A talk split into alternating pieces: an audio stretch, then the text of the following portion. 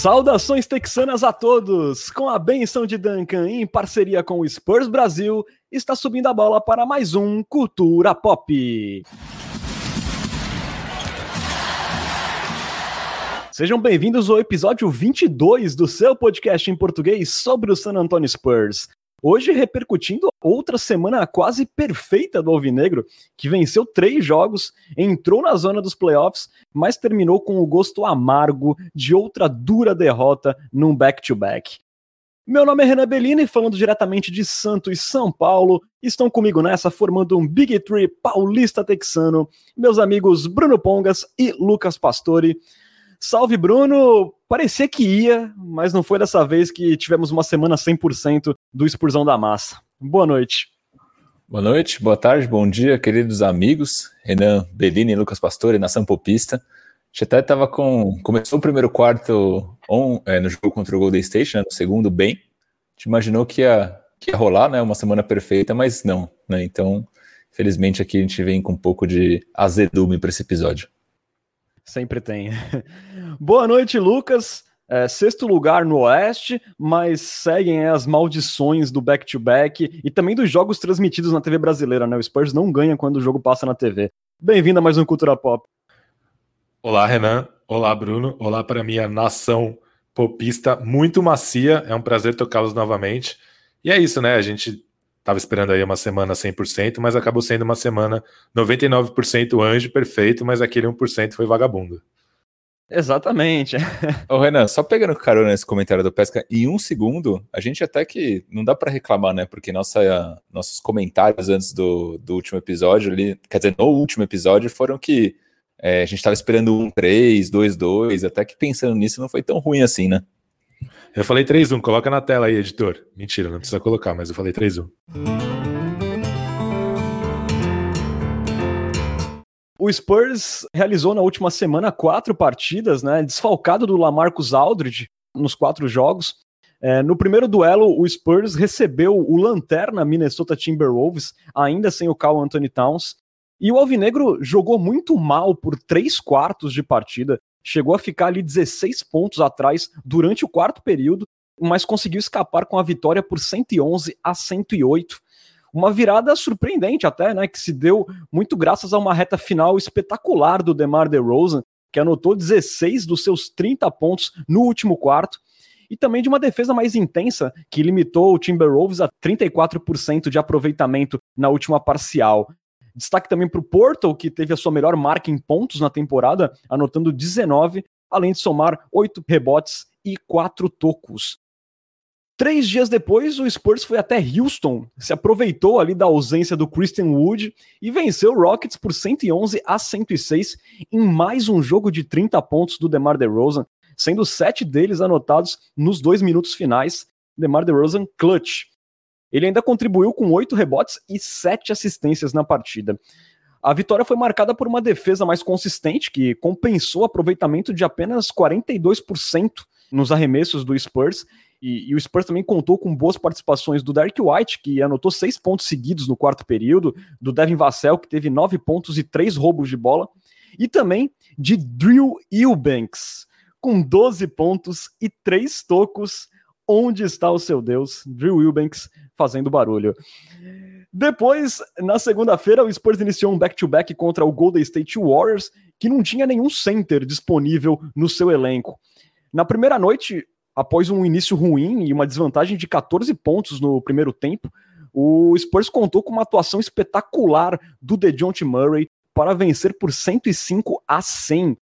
O Murray terminou com 27 pontos, com direito a um game winner milagroso ali em cima do Wiggins também pegou 11 rebotes, deu 4 assistências e conseguiu 9 roubadas. 8 de bola e uma de coração, no caso, o meu. A defesa, mais uma vez, foi o fator, especialmente no segundo tempo, quando limitou ali o Golden State a 35% de aproveitamento e apenas 4 bolas de 3 pontos. Lembrando que o Golden State só no primeiro tempo tinha anotado 9, né? Os Warriors terminaram com 20 turnovers, que acabaram gerando 17 pontos do Spurs, que teve ali também como destaque o DeMar DeRozan, que fez outra boa partida com 21 pontos e 10 rebotes, e por Jacob Porto, que conseguiu mais um double-double com 14 pontos, 11 rebotes e 4 tocos novamente. tudo lindo, três vitórias seguidas, mas aí veio o dia seguinte, galera, e os velhos problemas em back-to-back. Sacolada do Golden State Warriors por 114 a 91 no segundo jogo, construída ali após um terceiro quarto bem desastroso do Spurs, onde o time sofreu sete bolas de três pontos, chutou apenas 33% e acabou perdendo aquela parcial por 36 a 20, né? E o jogo acabou meio que se perdendo ali porque os dois times chegaram empatados né, no intervalo 50 a 50, mas essa parcial destruiu o jogo do Spurs. Além do Curry, que fez 32 pontos para Golden State, o Spurs ainda tomou ao menos 10 pontos de Toscano Anderson, Kent Bazemore, Eric Pascal e Damian Lee. DeRozan e DeJounte Murray acertaram apenas quatro remessos na partida, e os cestinhas do Spurs foram Rudy Gay e Trey Lyles acho que eu não preciso dizer mais nada, né, depois disso. Agora o Spurs soma 14 vitórias e 11 derrotas e ocupa a sexta colocação na Conferência Oeste. Vamos lá, Bruno. A gente projetava é, algo até mais pessimista para essa sequência, mas acabaram vindo ali três vitórias, uma boa posição na classificação. Mas aí deixa eu exercer o meu ranhetismo pós-derrota e ir um pouco além do resultado na pergunta que eu te faço. Foram quatro jogos é, diante de equipes com desfalques bem mais impactantes que os do Spurs. E nesses quatro jogos, em dois o Spurs podemos dizer que jogou mal. É, chutou abaixo dos 45% nos quatro jogos que fez e dependeu bastante dos brilhos do DeRozan, também do DeJounte Murray. É, então eu te pergunto, essa semana te passou mais otimismo pelas vitórias? Você vê o copo mais cheio? ou te reforçou ainda mais que o Spurs está longe de inspirar ali uma confiança necessária para se justificar na briga pelo home field para os playoffs? Bom, primeiro que o importante é os três pontos, né? Então a gente venceu jogos que, por mais que tenham sido ali em situações meio atípicas, né? Então Minnesota sem Towns, é, o Houston sem o Christian Wood e o Golden State Warriors sem o James Wiseman, por exemplo. É, o importante foi ter vencido esses três jogos, né? Contra o Minnesota realmente estava um jogo pavoroso, ofensivamente principalmente, o Spurs estava muito mal, mas aí teve aquele quarto período que, que a gente conseguiu ver um brilho, né, ali do, do DeRozan principalmente, conseguindo arrancar algumas cestas na marra, e contra o Houston, apesar de também não ter sido um jogo muito animador, né, a gente foi competitivo até mais ou menos o intervalo, depois a gente conseguiu se distanciar no placar e foi uma vitória relativamente tranquila, é, contra o Warriors, igualmente, né? Foi um jogo ali meio que disputado, mas o Warriors tem um time, se você for colocar no papel, pô, com Stephen Curry e Draymond Green, não dá para dizer que é um time exatamente é, descartável, né? Um time que está na briga pelos playoffs. Se não chegar ali em sétimo ou oitavo, com certeza vai estar no play-in e vai ser um time difícil de bater, porque o Curry, quando está em dia, num dia inspirado, é um cara que pode explodir para 40, 50 pontos e ser competitivo contra qualquer time. Então dá para dizer que essa, essa vitória por mais que não tenha sido aquela vitória dos sonhos, também tenha sido uma decepção. Né? O, o, último jogo, sim, contra o Warriors, eu acho que ficou meio aquele, aquele quê de decepção, porque o Spurs tinha vencido na noite anterior e começou muito bem o, o primeiro quarto, né, com Vassell vindo de titular, né, que foi uma das novidades, porque o Looney estava voltando de contusão, ele jogou ali com restrição de minutos, teve o Derek White que não jogou por conta de back-to-back, -back, então o Spurs estava meio curto ali na sua backcourt e trouxe o Vassell para a primeira unidade, Primeiro quarto super bom, e aí do nada a gente desandou uma defesa muito ruim, né? Muito ruim no geral. Eu acho que, para mim, né, na minha visão, na análise que eu fiz a olho nu, o Derek White fez muita falta, né? É... E aí depois eu fui puxar alguns dados que me deram mais ou menos a, a, a, confirmação de que isso de fato pode ser verdade. Eu estava com a percepção, assistindo aos jogos contra o, o primeiro jogo contra o Warriors e o jogo anterior contra o Houston, que o Spurs estava muito mais rápido na cobertura do, do perímetro. Né? Então, principalmente quando o Spurs recebia um screen é, e o time adversário movimentava a bola, com o Derek White a gente estava conseguindo chegar muito mais rápido no jogador que recebia a bola de três no perímetro.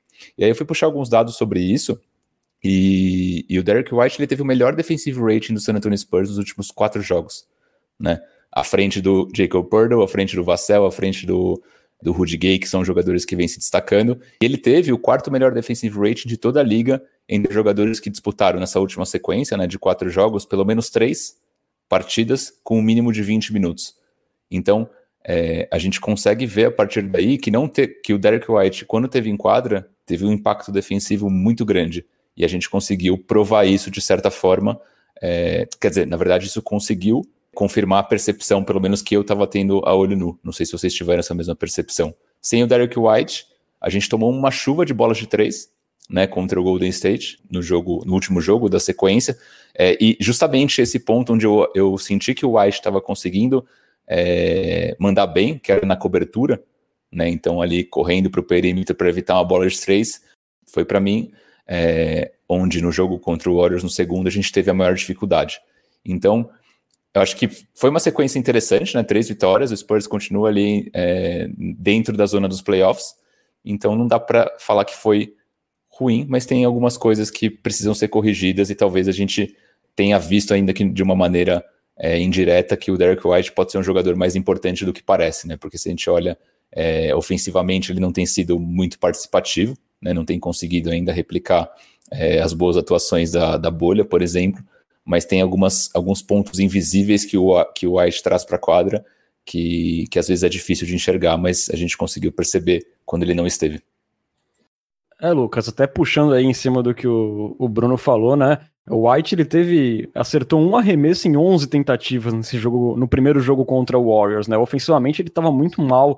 Inclusive eu vi muita gente pedindo a saída dele do jogo, mas ele estava fazendo a sua parte na cobertura, é, que vem sendo um problema do Spurs crônico e foi um grande problema em todos os jogos com o Golden State até agora, inclusive na vitória que foi conseguir marcar as movimentações do ataque de Golden State. Né? O Spurs muita dificuldade para marcar jogadores sem a bola e isso ficou bem, bem escancarado no último jogo. Eu queria saber a sua opinião sobre isso e também se você achou que o saldo foi mais positivo ou aumentou sua preocupação quanto à imprevisibilidade desses Spurs, né? Que a gente nunca sabe qual vai ser o roteiro do jogo seguinte. Boa começar agradecendo ao Stud, que acaba de assinar o Cultura Pop. Muito obrigado. É, mande uma mensagem para qualquer um de nós ou para ou os perfis do podcast para a gente te colocar no nosso grupo de WhatsApp. O Derek White, ele, eu concordo com o Bruno, ele tem muita, muita importância além da pontuação, né? Apesar de ele ainda não, não ter encontrado ali o, o arremesso dele desde que ele voltou.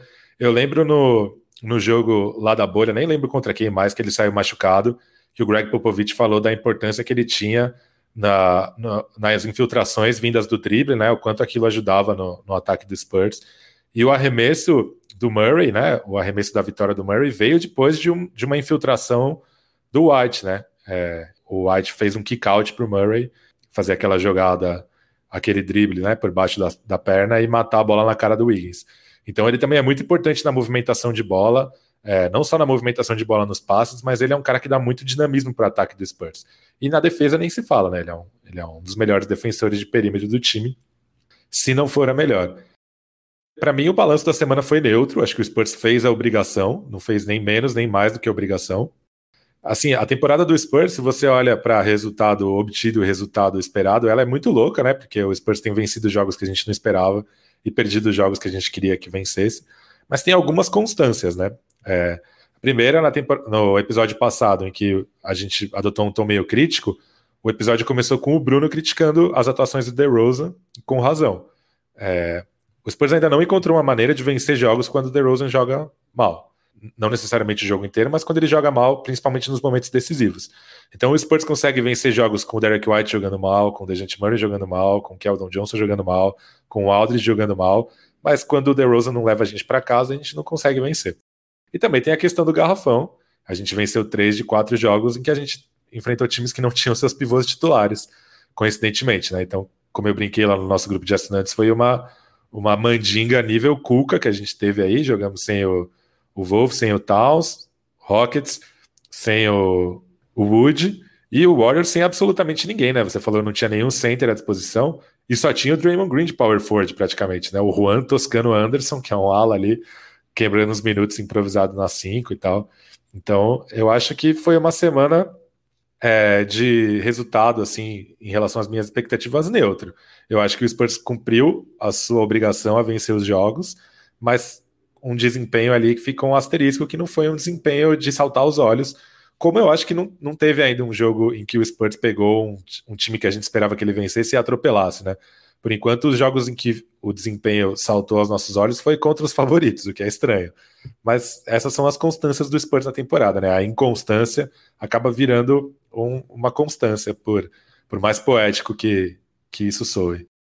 Exatamente, né? É, se a gente vai pensar nas grandes atuações, né? A gente pensa nos jogos com o Nuggets, na vitória contra o Lakers, contra o Celtics, mas foram jogos bem justos, né? O Spurs ele não teve, né, uma vitória de 15, 20 pontos, né? Assim sossegada, né? Contra o Rockets mesmo, foi um jogo que teve dentro do controle do Spurs, mas foi decidido também na parte final da partida, com o DeRozan anotando pontos importantes ali, né? Então a gente ainda não teve esse, esse jogo assim pra gente ver o garbage time entrando com, com cinco minutos faltando do quarto período. Ainda não, tá, ainda não aconteceu, infelizmente. É, Lucas, tu falou da, da parte do Spurs não conseguir, né? Vencer jogos sem o DeRozan. A gente vê nesse time do Spurs vários jogadores com capacidade de fazer 25 pontos, é, porém, a inconstância também acompanha eles, né? É, a gente vê o Keldon Johnson um dia fazendo 29, no outro dia fazendo 5, o DeJounte Murray fazendo 27, outro dia fazendo 10, né? E até o próprio DeMar DeRozan, ele já teve sete jogos abaixo dos 15 pontos, que, que é algo bem pouco dentro do que se espera dele, né? Você acha que essa também é uma razão é, para essa imprevisibilidade do Spurs? A gente não tem um cara assim que tá conseguindo entregar toda a noite ali é, fazer a sua parte, dois, três caras. E assim, a gente tem muitos caras que podem entregar essa pontuação, mas parece que o dia que o time vai mal, todo mundo vai mal. É uma coisa incrível, como foi nesse jogo contra o Golden State Warriors, o último, né? É difícil a gente apontar alguém que se salvou ali.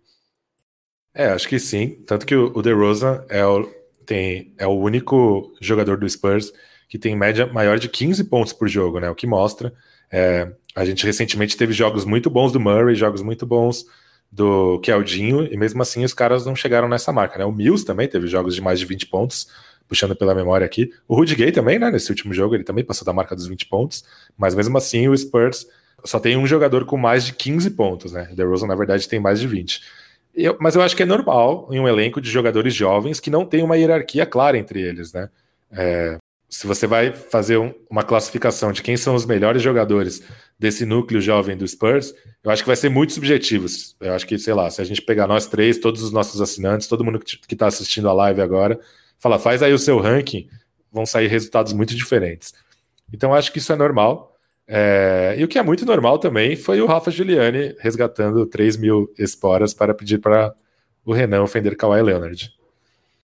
Ah, um pulha, né? Cruel, sem bondade no coração, que não é amigo das crianças. É, espero que ele tenha outra dor de barriga essa semana. Eu sempre falo isso, mas que tenha mais uma que nem o Looney Walker teve e depois voltou sem jogar nada. É isso, Brasil. Só aproveitando o gancho, né? O nosso ouvinte Henrico Perseu pediu no nosso grupo para eu falar qual música do arte popular combina com a relação do, do Kawhi Leonard com o Spurs, né? E essa ficou fácil, né? Tem que ser o temporal, o maior hino do arte popular, cujo refrão começa assim: Até parece que o amor não deu, até parece que não soube amar. Aí ficou fácil, né, gente? Super, ainda mais para você, né? Voltando ali à discussão do, do Murray, né? Da, da questão do, do DeRozan, dessa parte de não haver uma grande hierarquia na equipe, Bruno. É uma coisa que tem chamado a atenção tem sido uma usagem mais equilibrada entre os jogadores. Por exemplo, o, o DeJounte Murray, hoje ele tem uma usagem de 22,6, que é o terceiro entre os titulares, apenas 1%, menos de 1% atrás do DeMar DeRozan. Essa diferença entre os dois na usagem no ano passado era de 6%, né? Então a gente percebe é, os jogadores tendo mais protagonismo, mas ao mesmo tempo a gente ainda vê essas oscilações, embora tenha sido uma semana muito boa do DeRozan, com exceção desse último jogo. É, o, essa evolução do, do DeJounte com, com a bola na mão, ela é notável, né? Então, a gente falou muito sobre o DeJounte antes da começo da temporada, ao longo dos primeiros episódios, deu ali o caminho das pedras do que, que era preciso para ele é, melhorar e muito passava por essa questão de tomar conta da bola. Ele tem mostrado que é um cara que ele está pronto para assumir esse ataque do San Antonio Spurs. Né? Inclusive, acho que foi no último episódio que você fez uma pergunta aí capciosa para o nosso querido Lucas Pastore, perguntando se ele ainda é, bancar, bancaria a opinião de que o Murray deveria ter menos a, bola na mão. mas acho que isso era uma meio que uma unanimidade entre nós torcedores do San Antonio, né? Que o DeJounte não rendia bem, tendo tanto a bola na mão, e que isso deveria ser polarizado entre outros jogadores, como o DeRozan, é, esse, o DeRozan que você bem citou, o próprio Derek White, é, e assim por diante. Então, acho que essa temporada do, do DeJounte tem sido bastante surpreendente, né? Acho que todo mundo esperava uma evolução, mas eu acho que não uma evolução como ela está acontecendo, né? Até como um, o Dejounte não só tem funcionado como um, um, armador de fato, né? Que consegue distribuir o jogo é, tendo a bola na mão. Não, não sinto que ele ainda é o playmaker dos sonhos. Acho que o DeRozan, por exemplo, hoje o nosso ataque faz esse papel um pouco melhor, mas ele é um cara que ele não compromete, ele faz isso bem. Mas mais do que isso, ele conseguiu evoluir muito como um cara que cria o próprio arremesso. Né? Então o Murray hoje é um cara que está muito confiável é, saindo, por exemplo, de um corta-luz e mandando aquele pull-up jumper é, ali da meia distância. Né? Então ele tem feito isso com uma eficiência absurda, que até lembra de certa forma o Tony Parker. Acho que a gente chegou a fazer essa comparação em algum outro episódio também. Então, acho que muito disso né, que você citou passa por essa evolução e realmente um, o, o, Murray hoje subiu de patamar, ela até pegando carona naquela, naquela, naquela discussão que o Pesca promoveu, né? Quem seria hoje, você pudesse listar os seus três jovens preferidos, eu acho que o Murray hoje está no meu top one é, dentre esses jovens do Spurs. Tamanha evolução. Com certeza. Se for racionalmente, sim. É, indo pelo coração, eu sou vacilete assumido. Mas o Murray realmente é, está fazendo uma grande temporada. Inclusive, né, vocês citaram essa semelhança com o Tony Parker e ele tem uma vantagem que é a estatura, né? Inclusive no game winner maravilhoso que ele fez contra o Wiggins, é, a foto que pegou ali de perto no close, a gente percebe como a bola sai bem mais alta que o Wiggins e o Wiggins não é um jogador tão baixo, né? Então, assim, foi, um, foi uma grande jogada. Murray tomando aí as ações também é, nos momentos decisivos da partida. Só completando esse ponto, é, tava falando justamente disso com Pesca agora há pouco, antes da gente entrar live que se a gente olha essa jogada do Murray, né, essa bola de três que ele meteu contra o Warriors, a gente jamais imaginaria, imaginaria que isso poderia acontecer na temporada passada. Tipo, não, não, não seria um lance dentro de qualquer tipo de cogitação que o Murray ia pegar uma bola na linha dos três e ia matar um game winner. Então também isso mostra um pouco do quanto ele é, tem conseguido evoluir e até o arremesso, o arremesso dele, né, que era um dos pontos, uma das red flags do jogo dele, tem conseguido de certa forma ser consistente. Exatamente. Nessa, nessa última sequência de jogos, o Murray uh, teve 41% de aproveitamento dos três pontos, né? Ele vem chutando na temporada ali na casa dos 30, teve 41, bem bacana. Uh, foi uma ótima semana do Murray. Mais uma, um dos jogadores mais consistentes ao lado do DeRozan uh, nessa temporada.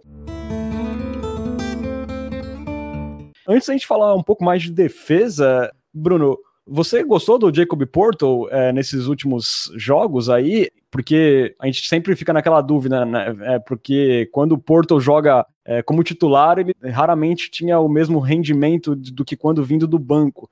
Mas nessas partidas podemos dizer aí que ele correspondeu aí, pelo menos em duas das quatro, ele foi muito bem.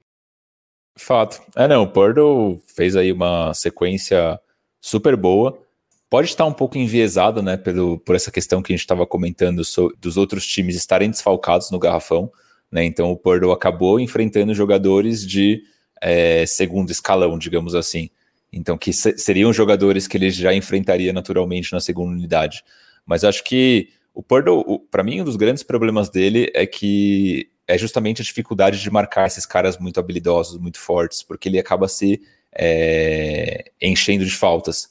Ele, quando quando não se enche de faltas, né, quando ele consegue ali é, colocar muita energia na defesa sem que isso acarrete em faltas, ele é um cara que ele produz muito bem e defensivamente ele tem um impacto absurdo.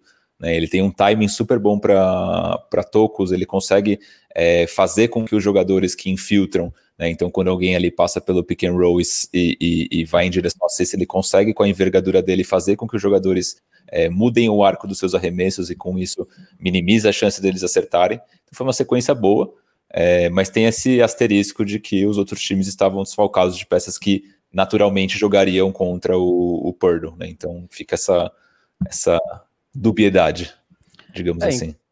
Em, em contrapartida, ele acabou pegando jogadores mais ágeis, né? Que apresentaram mais dificuldades para ele ter que é, perseguir esses caras, né?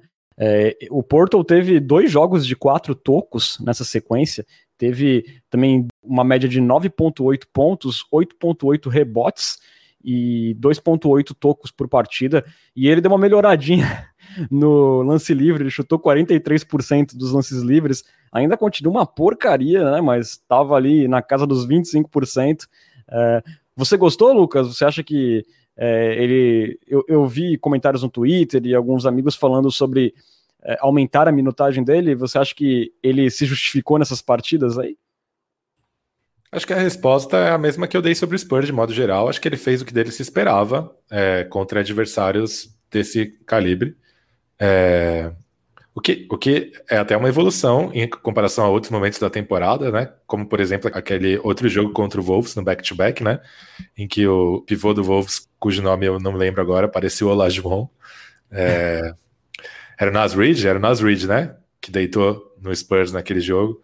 Então, acho que assim, o Porto, talvez de todo o elenco do Spurs, ele seja o cara que mais mostre diferença de intensidade de um jogo para o outro. Assim, um negócio meio incompreensível.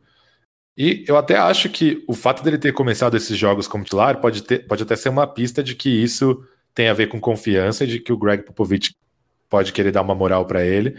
Porque geralmente, em casos como esse, em que o titular joga, o que o Greg Popovich faz é escalar o, a terceira opção como titular para manter os minutos da segunda unidade conservados. O que seria uma estratégia super funcional do jeito que a segunda unidade do Spurs está jogando, né? Então, aqueles 10 minutinhos do, do Eubanks, de repente, poderiam ser os dois, os dois primeiros minutos de cada quarto, para que o Porto tivesse os minutos ali com o Mills, o Gay e o Vassell é, conservados. Mas não foi o caso, né? O Pop já mandou o Porto como titular, de repente, para dar uma moral para ele, de repente, para ver se ele pega no tranco logo de cara, e deu certo. É, mas sei lá, eu não acho que foram quatro jogos muito bons do Porto, assim. Eu acho que foram jogos bons, assim, em que, em que ele fez o que dele se esperava, assim. Enfrentou adversários mais fracos. É, claro que a gente falou do Wood, mas o Cousins também não é o. Ele pode não ser o superstar que ele tem potencial para ser, mas ele também não é um saco de batata, né? Então, também é um, é um pivô de respeito. E acho que o Porto fez o que se esperava nesses quatro jogos, assim, o que é uma notícia boa, porque em determinados momentos da temporada eu acho que ele não vinha fazendo isso. E o Cousins, né, tem jogado mais lá fora, né? A gente tem visto o Cousins chutar muito dos três pontos. O Porto teve que acompanhar ele bastante. É, eu gostei bastante dessas atuações dele. Teve um jogo mais apagado ali, mas eu acho que ele se fez presente tanto nos tocos quanto na tábua de rebotes. Conseguiu produzir ofensivamente, até mostrando alguns recursos ali, especialmente no jogo contra o Minnesota Timberwolves. Né? Eu sou defensor de ver uma minutagem mais equilibrada entre ele e o Lamarcus Aldridge, mas eu entendo também que o Lamarcus Aldridge tem a sua importância. É, em alguns momentos ali contra o Warriors, o Spurs é, teve dificuldade de, de infiltrar, é, porque não tinha o espaçamento do Lamarcus Aldridge, que ainda é muito importante para as infiltrações do Murray, do próprio DeRozan, né, jogando lá dentro. Então, são necessários os minutos do Lamarcus Aldridge, mas eu gostaria de ver algo mais parelho ali entre os dois. O Renan, puxando o comentário do Matheus Gonzaga, o nosso Layups and Trees, que é o maior fã de Jacob Purtle vivo no nosso planeta, ele fala que, ele pergunta, né, Jacob Purtle titular e Spurs 3-1, coincidência? Hashtag nação poetista. Aí depois teve um comentário do Rafa Giuliani falando que Eubanks é melhor que Aldridge, e o Matheus Gonzaga complementa. Eu estou com medo até de afirmar Purtle melhor que Aldridge, mas depois dessa afirmação sobre o Eubanks, eu me sinto mais tranquilo. Matheus Gonzaga, o maior fã de Jacob Purtle vivo, incluindo a família Purtle.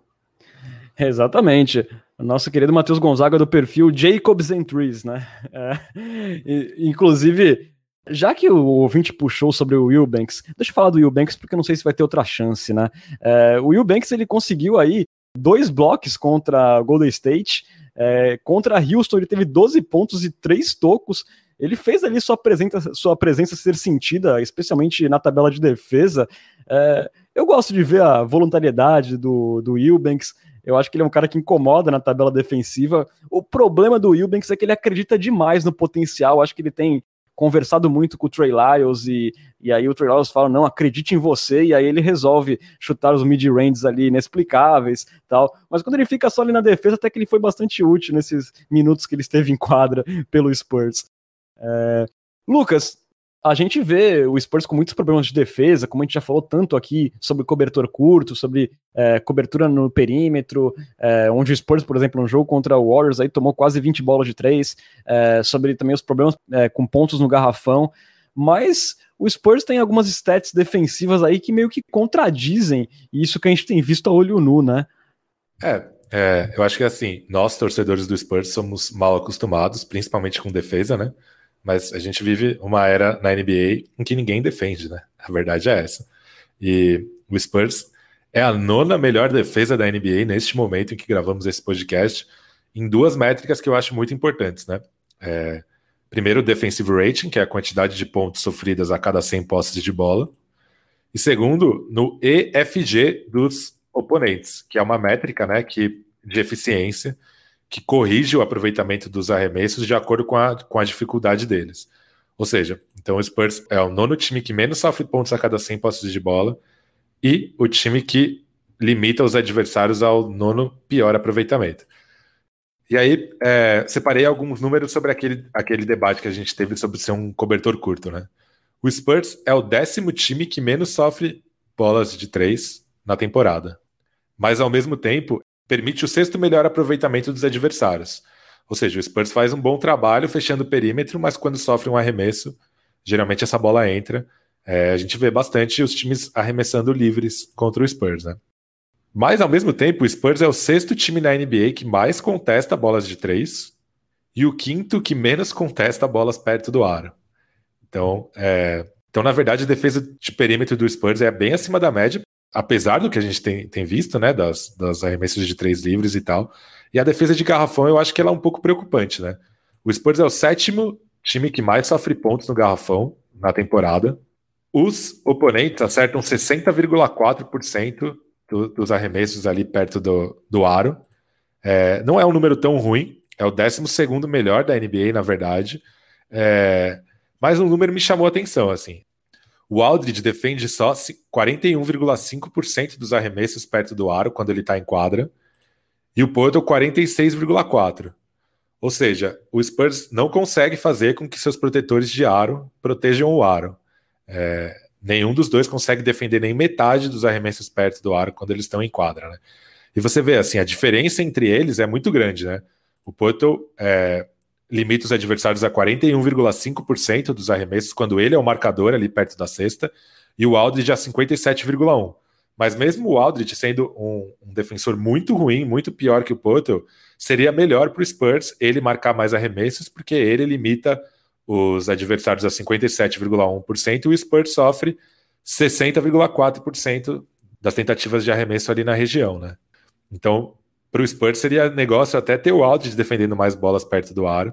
Isso mostra aquele cobertor curto que a gente vem falando, né? Muitas vezes o Porter e o Aldridge têm que sair ali do garrafão, ajudar a marcar no perímetro e saem ali de perto do aro.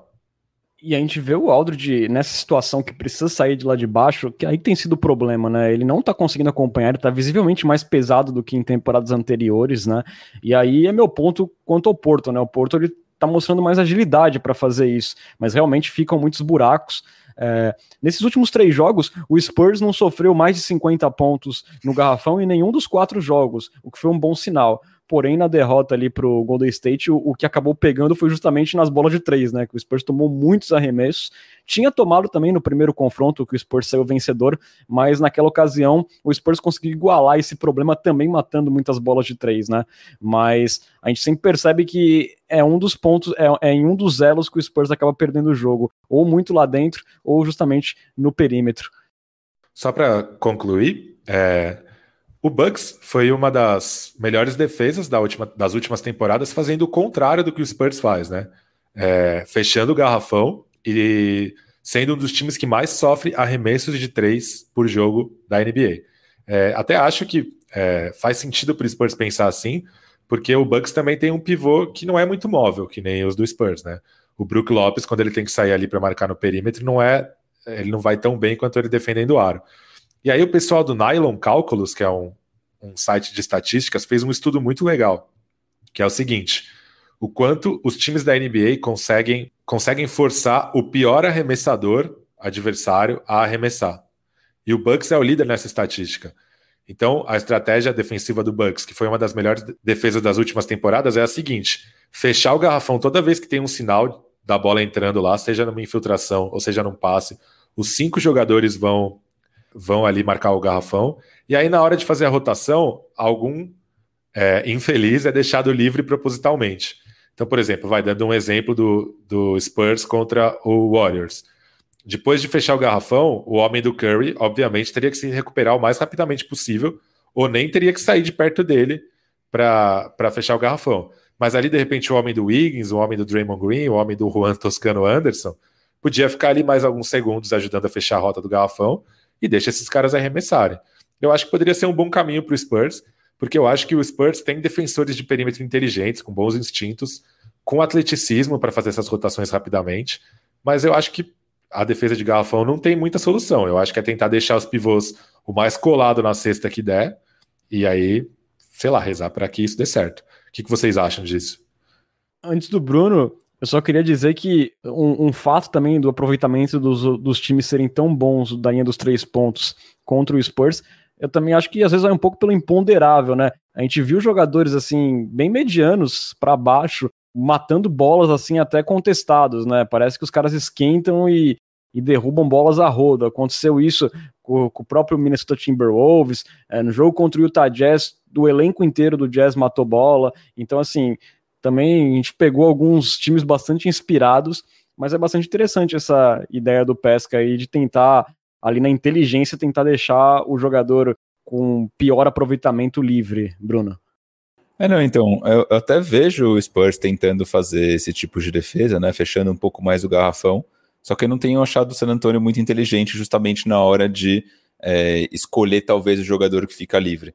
Eu, indo um pouco ao encontro daquilo que eu estava falando sobre a, a, presença do Derek White em quadra, eu senti que com o White em quadra a gente conseguiu ser mais rápido é, na cobertura defensiva e mais inteligente. Mas depois contra o Golden State nesse último jogo, nossa defesa foi horrível nesse sentido. Então acho que até que o San Antonio tem conseguido, é, tem pensado, eu acho que um pouco mais ou menos nessa linha, é, mas não tem conseguido executar tão bem, embora tenha conseguido nos três primeiros jogos dessa última sequência.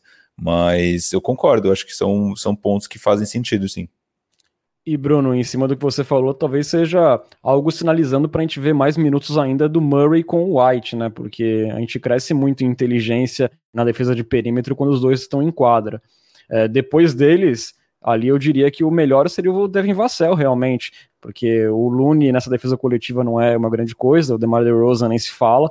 Então, assim, eu acho que aquela formação que eu e o Pesca gostaria tanto de ver ali com o Murray e o White poderia beneficiar bastante o Spurs nessa questão defensiva.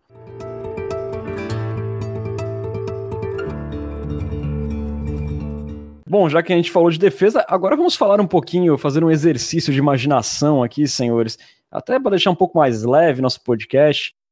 Quem será que pode virar um All-Star primeiro? DeJounte Murray ou Keldon Johnson?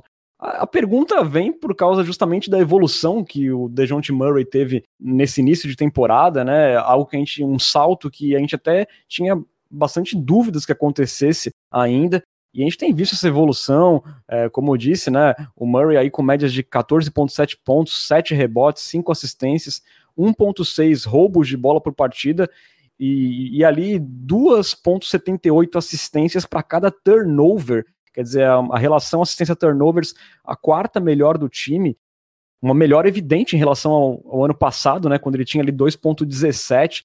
Então, o Murray cuidando melhor da bola. Né, na penúltima partida aí contra Golden State, ele teve oito roubos de bola, além de 20 pontos. Foi o primeiro jogador desde o Tim Duncan, em 2000, é, no Spurs, a fazer isso, né, com a camisa do Spurs. É, ele já tem mais de sete jogos de 20 pontos, é, dois triple-doubles, sete double-doubles e poucos jogos ruins, né? Como eu disse, o Murray é um dos caras mais eficientes do Spurs nesse início de temporada, apenas quatro jogos ali que ele teve menos de 10 pontos e nenhum outro dígito duplo em stats. É, vem ainda com o ponto de interrogação nos três pontos, mas sem dúvidas podemos cravar que é o segundo melhor jogador do Spurs na temporada, só ficaria atrás do DeMar DeRozan. Enquanto o Keldon, né, começou de uma forma avassaladora a temporada, assim, com partidas de 29, 26, 25 pontos, né, já tem quatro jogos ali de mais de 20 pontos, porém ele veio dando uma oscilada é, nas últimas semanas, por exemplo, nesses últimos quatro jogos, ele teve uma média de 9,5 pontos, com apenas 10% de aproveitamento dos três pontos, 5 rebotes, 2,8 assistências. E ele já tem ali, o Keldinho, seis jogos de menos de 10 pontos na temporada, né? Se ele já teve 29 pontos contra o Houston, ele teve 3 pontos contra Minnesota, 5 lá atrás contra o Lakers. É, mas ele tem, nessa temporada, médias melhores de pontos, rebotes e assistências que do Judas no ano de 2014, que ele foi MVP das finais, né? Então, senhores, quem que vocês acham que pode de repente se tornar uma estrela primeiro? Acho que primeiro é importante a gente falar que tem uma diferença entre ser um All-Star objetivamente e subjetivamente, né? Então, para citar um exemplo prático, o Jeff Teague foi All-Star em 2015. Mas sei lá, em nenhum momento da carreira eu acho que a gente né, colocou a catuaba para gelar e juntou os irmãos para assistir o Jeff Teague jogar. É, ninguém nunca mandou aquela mensagem pro contatinho falando assim, pô, você é tão lindo quanto o float do Jeff Teague. É, então tem uma diferença entre o jogador jogar um All-Star Game e o jogador ser um All-Star, né? Acho que, sei lá, de repente, um exemplo mais recente disso é o Chris Middleton, né? Que jogou All-Star Game, mas tá longe de ser a principal atração do Milwaukee Bucks. Então esses caras podem jogar um All-Star Game um dia? Acho que podem. Eles estão numa curva de aprendizado legal, uma curva ascendente e tal. E nenhum dos dois, por enquanto, bateu no teto, aparentemente. É, mas assim, ser uma estrela, ser um dia o que o DeMar DeRozan é, sabe? O, o, o melhor jogador de um time competitivo da NBA, aí eu já sou um pouco cético.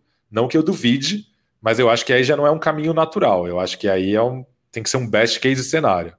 É, eu acho que eu, eu hoje apostaria no Murray, porque o Murray é o cara que já aprendeu a lidar com defesas adaptadas ao jogo dele, né? É o cara que vai a cada a cada temporada ele parece que desenvolve um recurso novo, de repente tira um coelho da cartola. E o Keldinho, por enquanto, ele é, ele é um, uma flauta de poucas notas ali, né? É, ele tem a infiltração, tem a força física, finalização perto do aro, e não tem muito mais que isso, né? Ele não, ele não é um grande assistente, não é um grande chutador, enfim. Então, eu hoje apostaria no Murray. É, o, o Keldo, inclusive, ele tem umas deficiências bem claras é, na hora de brecar né, as infiltrações, fazer aquele stop and pop e um pull-up. É um jogador que precisa acrescentar isso no jogo dele. Quando a infiltração dá errado, quando eles, o time adversário consegue fechar o garrafão, normalmente não sai uma coisa muito boa. Mas, claro, é o primeiro ano dele de fato na rotação do Spurs, então, de qualquer forma, 14 pontos de média e 7 rebotes é bastante animador para o Keldon. Mas e você, Bruno? O que, que você pensa nessa questão? É, para mim, obviamente, o Murray. É, e é bizarro a gente pensar isso, sendo que há, sei lá, dois meses a gente estava falando, nossa, será que o Murray deve ficar no, no, no, time ou a gente deveria pensar em uma troca? E hoje eu já penso, putz, é, não gostaria de envolver o Murray no cenário de troca. Mas respondendo a questão objetivamente, eu acho que o Murray é, eu acho que o Murray, né, a gente já tem falado bastante, se desenvolveu muito ofensivamente, é, de uma maneira que a gente não esperava, né, até no, numa questão de arremesso, que era um dos, é, dos pontos que ele tinha como pontos fracos, tem conseguido ser consistente, até o arremesso de três, por exemplo, é, também ele tem conseguido ser um pouco mais consistente, então acho que ele está num caminho mais sólido para se tornar uma estrela. Há de se pesar aí também que o Murray tem mais anos de é, NBA, né, de, de, basquete profissional do que o Keldo. O Keldo, se a gente colocar no papel, ele tem 30 jogos como, como profissional, por assim dizer. Né? Então é uma amostragem ainda muito baixa, e no, nessa amostragem que ainda é baixa, ele já fez muita coisa, né? já mostrou que tende a ser um grande jogador. Mas é injusto comparar muito friamente nesse sentido, porque o Murray ele já está aí na sua quarta temporada, por mais que uma delas tenha sido uma temporada é, jogada no lixo, entre aspas. Sobre o Keldo especificamente, é, ele é um cara que realmente ele vai muito bem ali na, na força, na base da força, né? Ele arranca muitas cestas na marra, ali no bully ball, trombando com todo mundo no, no garrafão. Ele tem uma, uma, uma característica que me deixa muito impressionado, que é o segundo pulo dele é muito ágil. Então, quando ele vai ali para o garrafão, ele erra uma jogada e ele consegue saltar já é, depois de ter feito o primeiro salto muito rápido. Ele acaba fazendo muitos pontos, assim, pegando o próprio rebote quando ele erra. Então, isso é incrível, é massa. Acho que ele tem habilidades físicas impressionantes, mas ele é um jogador muito cru ofensivamente, muito cru. Né? Tirando essa parte da infiltração, que realmente ele manda super bem, ele é um cara que ele tem dificuldade de é, fazer um sair de um screen e mandar um arremesso. Né? Ele é lento e pouco produtivo nesse sentido. O próprio arremesso de três dele é muito inconsistente. Ele acerta algumas bolas com arco perfeito, mas várias ele manda um airball que não faz sentido nenhum. Às vezes eu acho que as bolas de três do Keldon é, vão mesmo na base parecido com o do Antetokounmpo, né? É, algumas caem porque ele tá jogando naquela direção ali, mas não necessariamente que ele tá arremessando direito, porque a quantidade de airballs que a gente viu até agora meio que mostram isso. É isso, e tem umas airballs do, do Keldon que vão. Não, não é que é tipo aquela airball que, puta, triscou o aro, elas vão muito longe. Parece que ele jogou, tipo, para cima e torceu para cair. E, e, aí, depois do lado defensivo, eu acho que o Keldon ele tem um impacto legal, é, só que ao mesmo tempo ele ainda não chegou no seu potencial total na defesa. Eu ainda acho que ele ainda não, não, não é um defensor mano a mano excelente, ele não faz rotações tão inteligentes, ele não é um grande ladrão de bolas. E ele tem as ferramentas para tal. Mas aí entra naquela questão, né? São 30 jogos como profissional e um campo enorme para evoluir. A pouca amostragem que tem, é, a gente consegue ver que é um cara que é uma joia a ser lapidada. Né? Se a gente continuar é, lapidando bem, conseguir fazer ele evoluir nesses pontos que são pontos fracos, ele tende a se tornar um grande jogador. Até a gente pode. O próprio DeJounte Murray pode ser um, um caso de comparação para o Keldon. Porque o Murray, até a temporada passada, era um jogador muito cru ofensivamente. E ele conseguiu dar um salto de qualidade é, meio que repentinamente. É óbvio que deve ter muito treino envolvido nessa, nessa entre uma temporada e outra, óbvio. Ainda mais com o contexto de, de Covid, onde jogadores tiveram mais tempo, talvez, para treinar sozinhos, deve ter tido muito treino aí. Mas o Murray conseguiu mostrar que em pouco tempo, relativamente, você consegue dar um salto ofensivo muito grande. Então, com o Keldon, eu tenho certeza que isso vai acontecer hora ou outra também. O Murray, por exemplo, eu acho que desde a chegada dele, eu sempre vi um potencial como ball handler, um cara bastante habilidoso. Eu sempre vi ferramentas nele para melhorar. No Keldon, ainda acho bem mais cru, é bem mais da, na base da força. Mas a gente só está fazendo esse exercício justamente é, pelos números impressionantes de um garoto que chegou outro dia na NBA, né? Tá tendo sua primeira temporada de fato, é, jogando né, e sendo titular já e tendo impacto.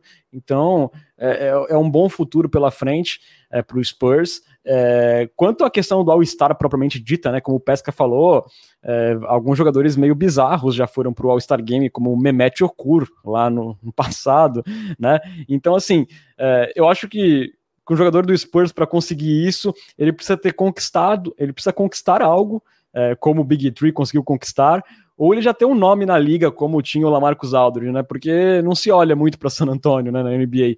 Então, eu acho que até o Murray, de repente, alcançar esse patamar para ser notado e visto para ir para um All-Star Game, de repente pode ser que até lá o Keldon já tenha chegado perto dele, de repente, né? Mas eu também acho que o Murray é, chegará nesse patamar primeiro, ele tem mais ferramentas para ser um grande jogador na liga do que o Keldon mostra hoje ter, né?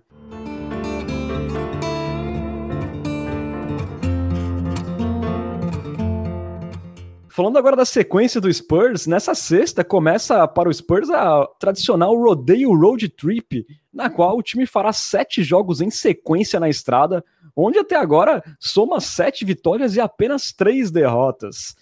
É, na próxima semana teremos os primeiros quatro duelos dessa sequência, e a primeira parada será em Atlanta, na sexta-feira, dia 12, 21 e 30. O Hawks é o sétimo colocado na Conferência Leste com 11 vitórias e 12 derrotas, e venceu 5 e perdeu 5 nas últimas 10 partidas, né? Porém, eles vêm ali embalado de uma vitória contra o Toronto Raptors, que vem muito quente na temporada, e o time ali do Trey Young já venceu Clippers, Sixers e Nets nessa temporada, né? O, o time vem desfalcado é, do DeAndre Hunter, que tem um problema no joelho, mas tem um elenco de apoio bastante interessante ali com o Rajon Rondo vindo do banco, tem o Galinari, eh, vindo para a primeira unidade o Kevin Herder, o Ken Reddish, e também um garrafão bem pesado que promete dar trabalho para o Spurs ali com John Collins e Clint Capella. É um jogo carne de pescoço, hein, Lucas? Sim, sem dúvida alguma, é um jogo carne de pescoço. É, e toda essa sequência vai ser uma sequência que vai ser o contrário da que o Spurs acabou de fazer, né? Cheia de jogadores grandes e físicos. E, e vai ser difícil, assim, é uma sequência bem bem pesada, assim, no sentido de, de jogo físico mesmo, de jogo pesado. E vai ser um teste para essa defesa de, de garrafão do Spurs, né? Principalmente sem o Aldridge, com o eu bancão tendo que marcar uns caras com um pouco mais de qualidade. E, e o Keldon Johnson também, né? A gente a gente viu que Eldon Johnson conseguiu igualar na força física jogadores como o Zion, É, o Pascal, Siaka, até o LeBron mesmo, né? Marcando numas posses. Mas um cara como o John Collins, o buraco é um pouco mais em cima, né? Então, vamos ver como vai ser essa defesa aí do Spurs para esses próximos jogos. É, e talvez até o Rudy Gay seja importante também, né? Porque a gente comentou sobre uma possível dificuldade que o Spurs teria contra jogadores da posição 4 que fossem altos e arremessassem por cima do Keldon. O Galinari pode ser um cara desse tipo. É, o John Collins também tem um chute de 3. Então é um matchup bastante complicado. E isso a gente falando do elenco de apoio, né? Sem contar o Trey Young, que é um assassino ofensivamente vem aí com média de 26,7 pontos e 9 assistências. Um jogador muito perigoso que opera o pick and roll ali com maestria, justamente um problemão da defesa do Spurs nessa temporada. E é só comentar rapidinho que o Atlanta, de certa forma, pelo menos para mim, é uma decepção, né? O Atlanta perdeu aí três dos últimos cinco jogos, até para o Renan tinha sido uma das um dos as apostas picantes, eu acho, se não me engano, que a gente safadinhas. Apostas safadinhas que a gente tinha feito lá no começo da temporada. Tudo bem que eles tiveram, tem tido problemas de lesão, né? Com o Bogdanovic, que tá fora aí já há bastante tempo, o próprio Galinari, que ficou ali no começo da temporada, mas para mim, pelo menos, é um time que tem entregado menos do que prometia. Exatamente. Eles também perderam o, o, o Rondo no começo da temporada, mas é um time que já venceu é, times fortes, né? Eu acho que será um confronto bem complicado para o Spurs. Vamos ver aí sexta-feira, 21 e 30. Depois, no domingo, o Spurs visita o Charlotte Hornets às 21 horas. O Hornets, que é o sexto colocado na Conferência Leste, com 12 vitórias e 13 derrotas, é, venceu seis das últimas 10, incluindo partidas contra Indiana Pacers, Milwaukee Bucks e Miami Heat. E tem aí, né, Bruno, o Lamelo Ball pintando como possível calor do ano. Nas últimas 10 partidas ele vem com uma média de 18 pontos, com 41% dos três pontos, né, que sempre foi apontado como uma bandeira vermelha do jogo dele, além de 5.2 rebotes, 6 assistências. Também Gordon Hayward vindo consistente. Porém, é um time que não tem aí um grande protetor de aro, de repente o Spurs pode se aproveitar dessa situação. É, na escala carne de pescoço de avaliação de desempenho, eu diria que o Charlotte hoje é mais carne de pescoço do que o Atlanta, né? Você tem o Hayward aí jogando muito bem, a dobradinha é, do Lamela, como você bem citou, com o Miles Bridges está sendo é, muito bem feita, e você tem outros jogadores que são importantes, você tem o Devonte Graham, você tem o Terry Rozier, ou seja, o, o Charlotte é um time sólido, é, e tenho certeza que o Spurs vai ter dificuldade nesse jogo. Né? Então, para mim, da sequência que tem Atlanta é, Charlotte, Detroit, Cleveland. Para mim, esse é o jogo mais perigoso, embora a gente deveria conseguir competir bem contra o Charlotte. É, eu acho que, de repente, a nossa segunda unidade pode ser importante nessa partida, né? O, o Hornets tem ali o, o, Miles Bridges, o Malik Monk e o Biombo na segunda unidade, mas acho que a nossa é melhor, né? E talvez o Spurs consiga ter um daqueles jogos que a segunda unidade vem e impulsiona o time. Seguindo, depois o Spurs terá um back-to-back, -back, mais um temido back-to-back -back nessa temporada, na terça-feira, dia 16, começando contra o Detroit Pistons, às 21 horas. O Pistons, que é lanterna da Conferência Leste, com seis vitórias e 18 derrotas, mas que recentemente vendeu caro aí uma derrota para o Lakers em duas prorrogações e conseguiu vencer uh, há poucos dias atrás o Brooklyn Nets, né? É, ali desencadeando até uma discussão muito saborosa entre James Harden e DeAndre Jordan, confesso que foi satisfatório. É, mas é um time aí, né, Lucas, fraco, é, com poucas opções, que tem ali o Jeremy Grant vindo em modo All-Star, ali com 24 pontos de média, mas é uma equipe que o Spurs tem uma certa obrigação de vencer, né? Se você não conseguir vencer o Lanterna da Conferência Leste, desiste, né? É, com certeza, eu acho que é o jogo mais acessível da Rodeo Trip. E para relembrar os, os, velhos tempos de Greg Popovich, aqui, nosso muso inspirador do podcast, falar para vocês que se o Spurs conseguisse vencer esses três jogos, é, eu cogitaria poupar jogadores no jogo contra o Cleveland, porque de qualquer modo a gente tem ido muito mal em back-to-backs, os jogadores têm sentido muito fisicamente, e o Spurs começou a sofrer com problemas físicos agora, né? Derek White, é, Lonnie Walker, Lamarcus Aldridge. Então, se o Spurs tiver bem na fita depois desses três primeiros jogos, eu cogitaria ele dar uma descansadinha no DeRozan, uma descansadinha no, no Aldridge, caso ele volte, no Derek White, que tá voltando de lesão, e aí deixar a molecada jogando contra o Cleveland aí, mesmo se tornar o jogo menos acessível, dar uma rodagem pro pessoal, dar uns 30 minutos pro Vassell e tal, porque sei lá, eu acho que é improvável ir 4-0. Então, se o Spurs conseguir vencer três jogos, eu, eu cogitaria, pensaria nisso. Pois é, né? O Cleveland Cavaliers, como o Pesca adiantou, é o time mais frio dessa sequência toda. Ele perdeu oito das últimas dez. É, recentemente perdeu o Larry Nance Jr. por lesão, é, que vem fazendo bastante falta. Inclusive, por causa disso, o time tem jogado em certos momentos ali, em muitos momentos, com André Drummond e Jarrett Allen ao mesmo tempo. É, sem dúvidas, um duelo bem difícil. Talvez a gente até visse um Spurs no modo mais antiga, com dois pivôs para tentar equilibrar, porque você imagina só o Keldinho tentando que trombar com o André Drummond, né? Tudo tem um certo limite. É, mas um jogo aí acessível, né, Bruno? É, porém, é back-to-back. -back, a gente tem visto o Spurs muito mal de rendimento. Você acha que essa ideia do Pesca é boa aí, caso venham um 3-0 antes? É, eu acho que eu colocaria todo mundo para jogar, na verdade. Eu acho que, por exemplo, o caso do, do White é, foi mais uma precaução, né? Porque ele estava voltando de lesão do que uma lesão propriamente dita. Mas aí sim, o Looney e Aldridge são lesões de verdade. Mas eu acho que é, é mais uma vitória é, acessível. Embora o Cleveland, antes dessa última sequência aí de uma vitória e quatro derrotas, ele vinha é, bem, com o Sexton jogando muito, né? Teve duas vitórias seguidas sobre o Brooklyn Nets, jogando completo, com Duran, Irving e, e Harden. É, então era um time que estava também sendo uma das melhores defesas da NBA, mas, mas do nada teve ali uma, uma tendência de queda, talvez pela saída do Nance também, que era um jogador que vinha jogando bem. Mas enfim, deveria ser uma, uma, um jogo acessível e aproveitar também o momento para agradecer o ouvinte Fábio Monterrosso, que se inscreveu, mais um Coyote Premium. Monterrosso. Muito obrigado, Fábio Monterrosso, acompanhando a gente já há bastante tempo, agora um Coyote Premium. É, senhores, agora aquela hora que nossos ouvintes adoram, é, calma, não é nenhuma vinheta ainda, é a hora do palpite, para virem as cobranças da semana que vem. Para você, Pesca, quatro jogos, o que, que vai dar? Três vitórias e uma derrota. Bruno Pongas. Três vitórias e uma derrota. Duas vitórias e duas derrotas. Olha, eu sendo o pessimista da turma, eu acho que vai perder de Atlanta e de Cleveland e vai ganhar de Hornets e Pistons.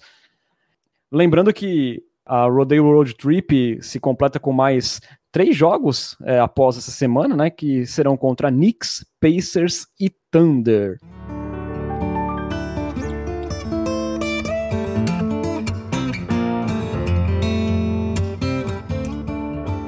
Agora sim, senhores, seguindo, vem um momento novo aqui para deixar você ainda mais informado no cultura pop. Um momento para a gente lembrar dos abandonados. Chegou a hora do nosso. De ligue? Eu ligo.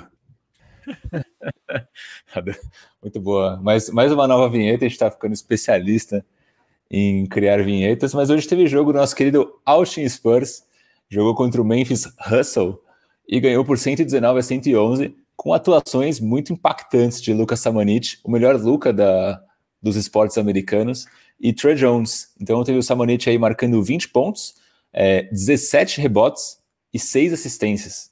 Ou seja, Lucas Samanit com uma atuação de impacto, teve um aproveitamento mais ou menos, 35%, foram 7 acertos em 20 tentativas, mas ele meteu duas bolas de três ali no finalzinho do jogo, o, só para quem não, não pôde assistir o jogo, o Austin começou super bem, aí o Memphis virou o jogo, conseguiu abrir aí mais de 10 pontos. É, depois o Austin encurtou e virou numa bola de três do Samanit. Inclusive, ele meteu duas bolas de três muito decisivas no jogo. Então, por mais que o aproveitamento não tenha sido muito bom, ele conseguiu ser decisivo. E teve o Trey Jones também com 18 pontos e 16 assistências. Aí, com um aproveitamento bem ruim, é, cinco acertos em 14 tentativas, mas ele cons conseguiu é, trazer à tona aquela característica que era muito comentada na, quando ele veio do universitário, né? Que é do, o fato de ser um floor general, então aquele cara que está ali organizando o jogo sempre. Essas 16 assistências foram bem impactantes. No mais, teve o Cam Reynolds jogando bem, teve o Kiri Thomas também, que é um cara que é, foi draftado, se não me engano, no ano passado, no retrasado, que está agora no time do Spurs, é, jogando bem. É, foi um jogo interessante de se assistir, até que eu achei um nível maior do que eu esperava, né? G-League geralmente acaba sendo um catadão, mas acho que o, o time de Austin conseguiu montar um time legalzinho para assistir. Tá aí, senhores. Quando vocês ficarem em dúvida sobre assinarem ou não Cultura Pop, lembrem-se que temos nossa equipe assistindo jogos da G-League. Olha só o que é dedicação ao trabalho. Aí assistindo Ken Reynolds. É, é, é um grande espetáculo, mas que bom que estamos vendo aí nossos jovens com pontuações legais. Esperamos que isso possa se traduzir é, no futuro na equipe principal. Você preferia assistir todos os jogos da D-League na temporada ou subir o Everest com Havaianas com a fita solta? É, tem um casaco aí? Não, só de Havaianas. Só, só, só de Havaianas acho que eu fico com a G-League, mas é bem tentador, viu? e, e, aliás, eu queria fazer uma última pergunta. Eu sou o único que sinto falta do nome Austin Touros. Era muito mais carismático, gente. Com certeza, Austin, Austin Spurs não tem graça nenhuma. Pelo amor de Deus. Exatamente, saudades Austin Touros. Seguindo aqui nossa reta final de podcast, está na hora do nosso famigerado Minuto Forbes. Essa foi a semana onde, onde... Essa foi a semana onde os humilhados foram definitivamente exaltados. Minuto Forbes de hoje veio com Forbes de três vitórias junto com o Milwaukee Bucks. Então foram vitórias aí contra o Indiana Pacers e duas vitórias sobre o Cleveland Cavaliers. Estão preparados para as médias de Brin Forbes, que chegou a jogar como titular? Lá vem. 14 pontos de média. Começa aí. 69,6% de aproveitamento nos tiros de quadra, 62,5% nos arremessos de 3, 1,7 rebote e mais 10,3 de plus-minus, ou seja, Forbão arrasou nessa semana e aí na temporada, médias de 9,1 pontos, com 49,1 de tiros de quadra e 47,9 na bola de 3, e mais 1,2 de plus-minus. Esse foi o Minuto Forbes de hoje. Alguém com saudades de Brin Forbes? Não, não, a resposta é não. Não.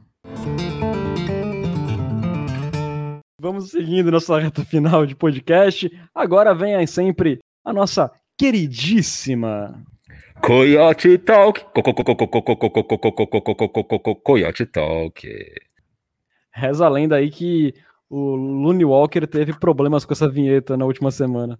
Exatamente. Falando em Looney Walker, teve aqui esse comentário, a gente já começa puxando ele, do Looney Walker Brasil, o Rodolfo Bueno, é, que ele falou que não só eu estava assistindo o jogo hoje da G-League, mas também o Lucas Samanit BR e o Looney Walker BR, ele mesmo. Então, nós somos aí os heróis da nação popista assistindo até G-League. Começando ali pelo nosso grupo de assinantes do, do Cultura Pop, teve um comentário ali do Perseu, uma pergunta, na verdade. Ele manda assim: Boa tarde, já deu para o Looney Walker, considerando o Vassell bem na rotação? É uma pergunta. Então, se, se o Looney Walker já deveria ser deixado um pouquinho de lado. Ah, eu acho que não, né? O Looney precisa jogar. A gente tem que sempre lembrar que nessa temporada, gente, o Spurs não vai brigar por título. Então a gente tem que sempre se lembrar que o motivo principal dessa temporada é tentar desenvolver ao máximo essa molecada. E você tirar o Looney da rotação, assim, eu acho um desperdício. Ele é um cara que tem potencial, ele já mostrou qualidade em momentos é, que teve com mais protagonismo. Vamos ver agora se realmente ele indo para a segunda unidade ele começa a render mais. É, então eu acho que não, acho que tem que manter o Lune. Eu sou adepto de usar 10 jogadores na rotação. Você usa Lune, também usa o Devin Vassell na segunda rotação, é, na segunda unidade, e seguimos assim, dando um pouco de espaço para um pouquinho de espaço para cada um. Eu acho que o Lune tem potencial a ser desenvolvido. Eu concordo com o Renan. É, mas realmente está faltando minutos para todo mundo, né? Principalmente porque a gente olha o Trey Jones, ele não parece ser o Daryl Witherspoon, né? Ele parece ser um cara que em algum momento vai precisar jogar também. Então, problema bom, né? Excesso de jogadores bons, mas que é um problema. Aliás, o Witherspoon é ruim, hein? Coitado. É, depois do Perseu, ele segue fazendo ali uma afirmação que eu não entendi muito bem, mas acho que a gente pode tentar entender juntos, que ele fala assim, mercado de buyout, assumindo que não trocaremos por ninguém. Então acho que talvez ele, ele dá a entender se a gente poderia aproveitar algum jogador que vai ter o contrato aí boialtado. Não sei se alguém tem alguma, algum comentário para fazer sobre isso. Por enquanto não tem muitos rumores em relação a isso, né? Que geralmente é aquele veterano encostado num time ruim, assim. Não sei, assim, sei lá, o Alfaruque é. Amina, de repente, estreou ontem, sei lá, pode ser um, um, candidato, mas sei lá. Deve ser algo que, possa, que pode, de repente, pintar mais próximo ao trade deadline, né? Que fiquem as coisas um pouco mais claras. Exato. E geral, geralmente esses caras que são buyoutados, eles acabam sendo buyoutados justamente para ir para um contender, né? Então, por exemplo, eu não vejo o André Drummond receber um buyout para jogar no Spurs. Ele vai receber um buyout para jogar no Nets, jogar num, num, time que vai disputar título. Então, não, não, ter, não tenho muitas esperanças é, em jogadores que vão receber um buyout. É, aí, seguindo aqui, teve o Matheus Gonzaga, o Layup Centris, perguntando se a gente acha que o poeta é, é melhor que o Lamarcus hoje. Acho que a gente já falou um pouquinho sobre isso, mas se alguém quiser discorrer, tudo bem. Depois ele manda uma segunda pergunta. Ele fala para a gente falar né, sobre o Demar arremessando menos mid-range essa temporada e a evolução dele enquanto passador. Acho que é possivelmente a melhor versão da carreira do DeRozan, né? É realmente impressionante, assim, o quanto... É, eu já, já tinha essa impressão na temporada passada, mas essa temporada como facilitador ele está muito impressionante. E realmente a seleção de arremessos está bem melhor. É, o número de mid-range caiu, caiu, muito e ele tá arremessando um pouquinho de, de três, né? Mas é legal como ele tá sempre procurando o aro, super agressivo e tal nas infiltrações. Então, realmente, acho que é a melhor versão da, da carreira do DeRozan. E assim, né, caíram o número de mid-range, mas quando ele faz essa jogada, ele é muito efetivo. Ele tá sendo um mestre naqueles pump fakes, assim, com maestria. Inclusive, ele tá indo muito para a linha do lance livre por causa dessas jogadas.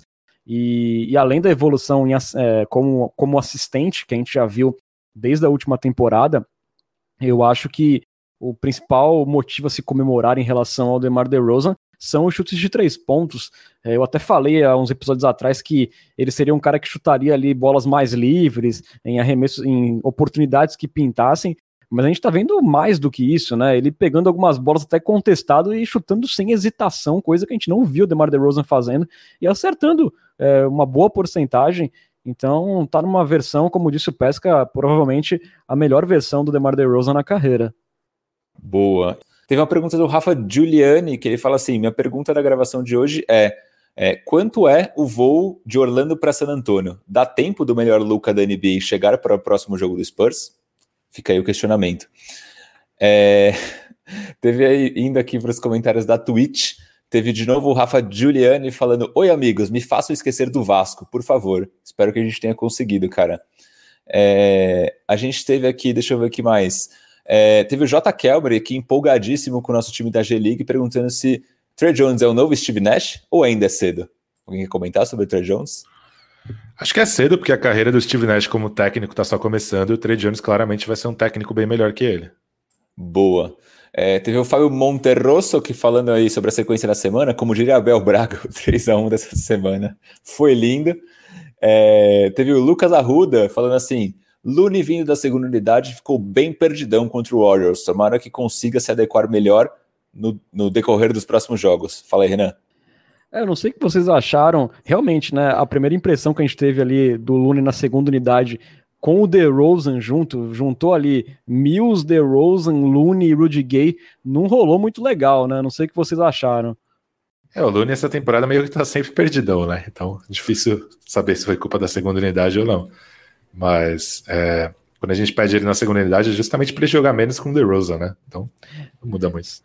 Sim, sim, eu acho que se fosse de repente o White no lugar do DeMar DeRozan, ele poderia ter mais espaço, né, para ter mais toques na bola, mas eh, nessa formação realmente não favoreceu muito. E ele estava bastante fora de ritmo nesse jogo que ele voltou contra o Warriors. Tava bem mal o Looney, bem decepcionante, aliás, essas últimas semanas do L4. Eu cada vez mais sou adepto daquela teoria de que o Looney tem grandes chances de se tornar um Dion Waiters da vida. Espero que não, mas enfim. É, teve aí o Ricardo Xavier falando que contra o Atlanta vai ser difícil parar o Capela. Falamos um pouquinho disso, né? E o J. Kelmer complementa falando que o Capela vai ter números de Will Chamberlain, só aguardar.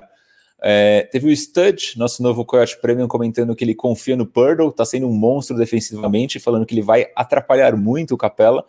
É, teve a galera aqui pedindo pro Renan caprichar no xingamento ao nosso querido Sacripanta, e o Rafa Giuliani aqui dando muitas risadas com, com o Renan, falando que ele não é amigo das crianças. Essa é realmente o Renan se superou. Deixa eu ver que mais. Teve aí depois o senhor Pamonha, o Sir Pamonha, é, falando assim: não vou mentir que pode-se pensar em adquirir o Mobamba em uma troca por Looney Walker. Vocês fariam o Mobamba por Looney Walker pau pau? Não, Lucas não. Renan? Não, não mas com não. uma firstzinha ali, ó, quem sabe? Olha, teria que mandar uma first para eu pensar, mas eu tenho um carinho ali pelo nosso querido Looney Walker e também não quero arrumar confusão com o Rodolfo Bueno.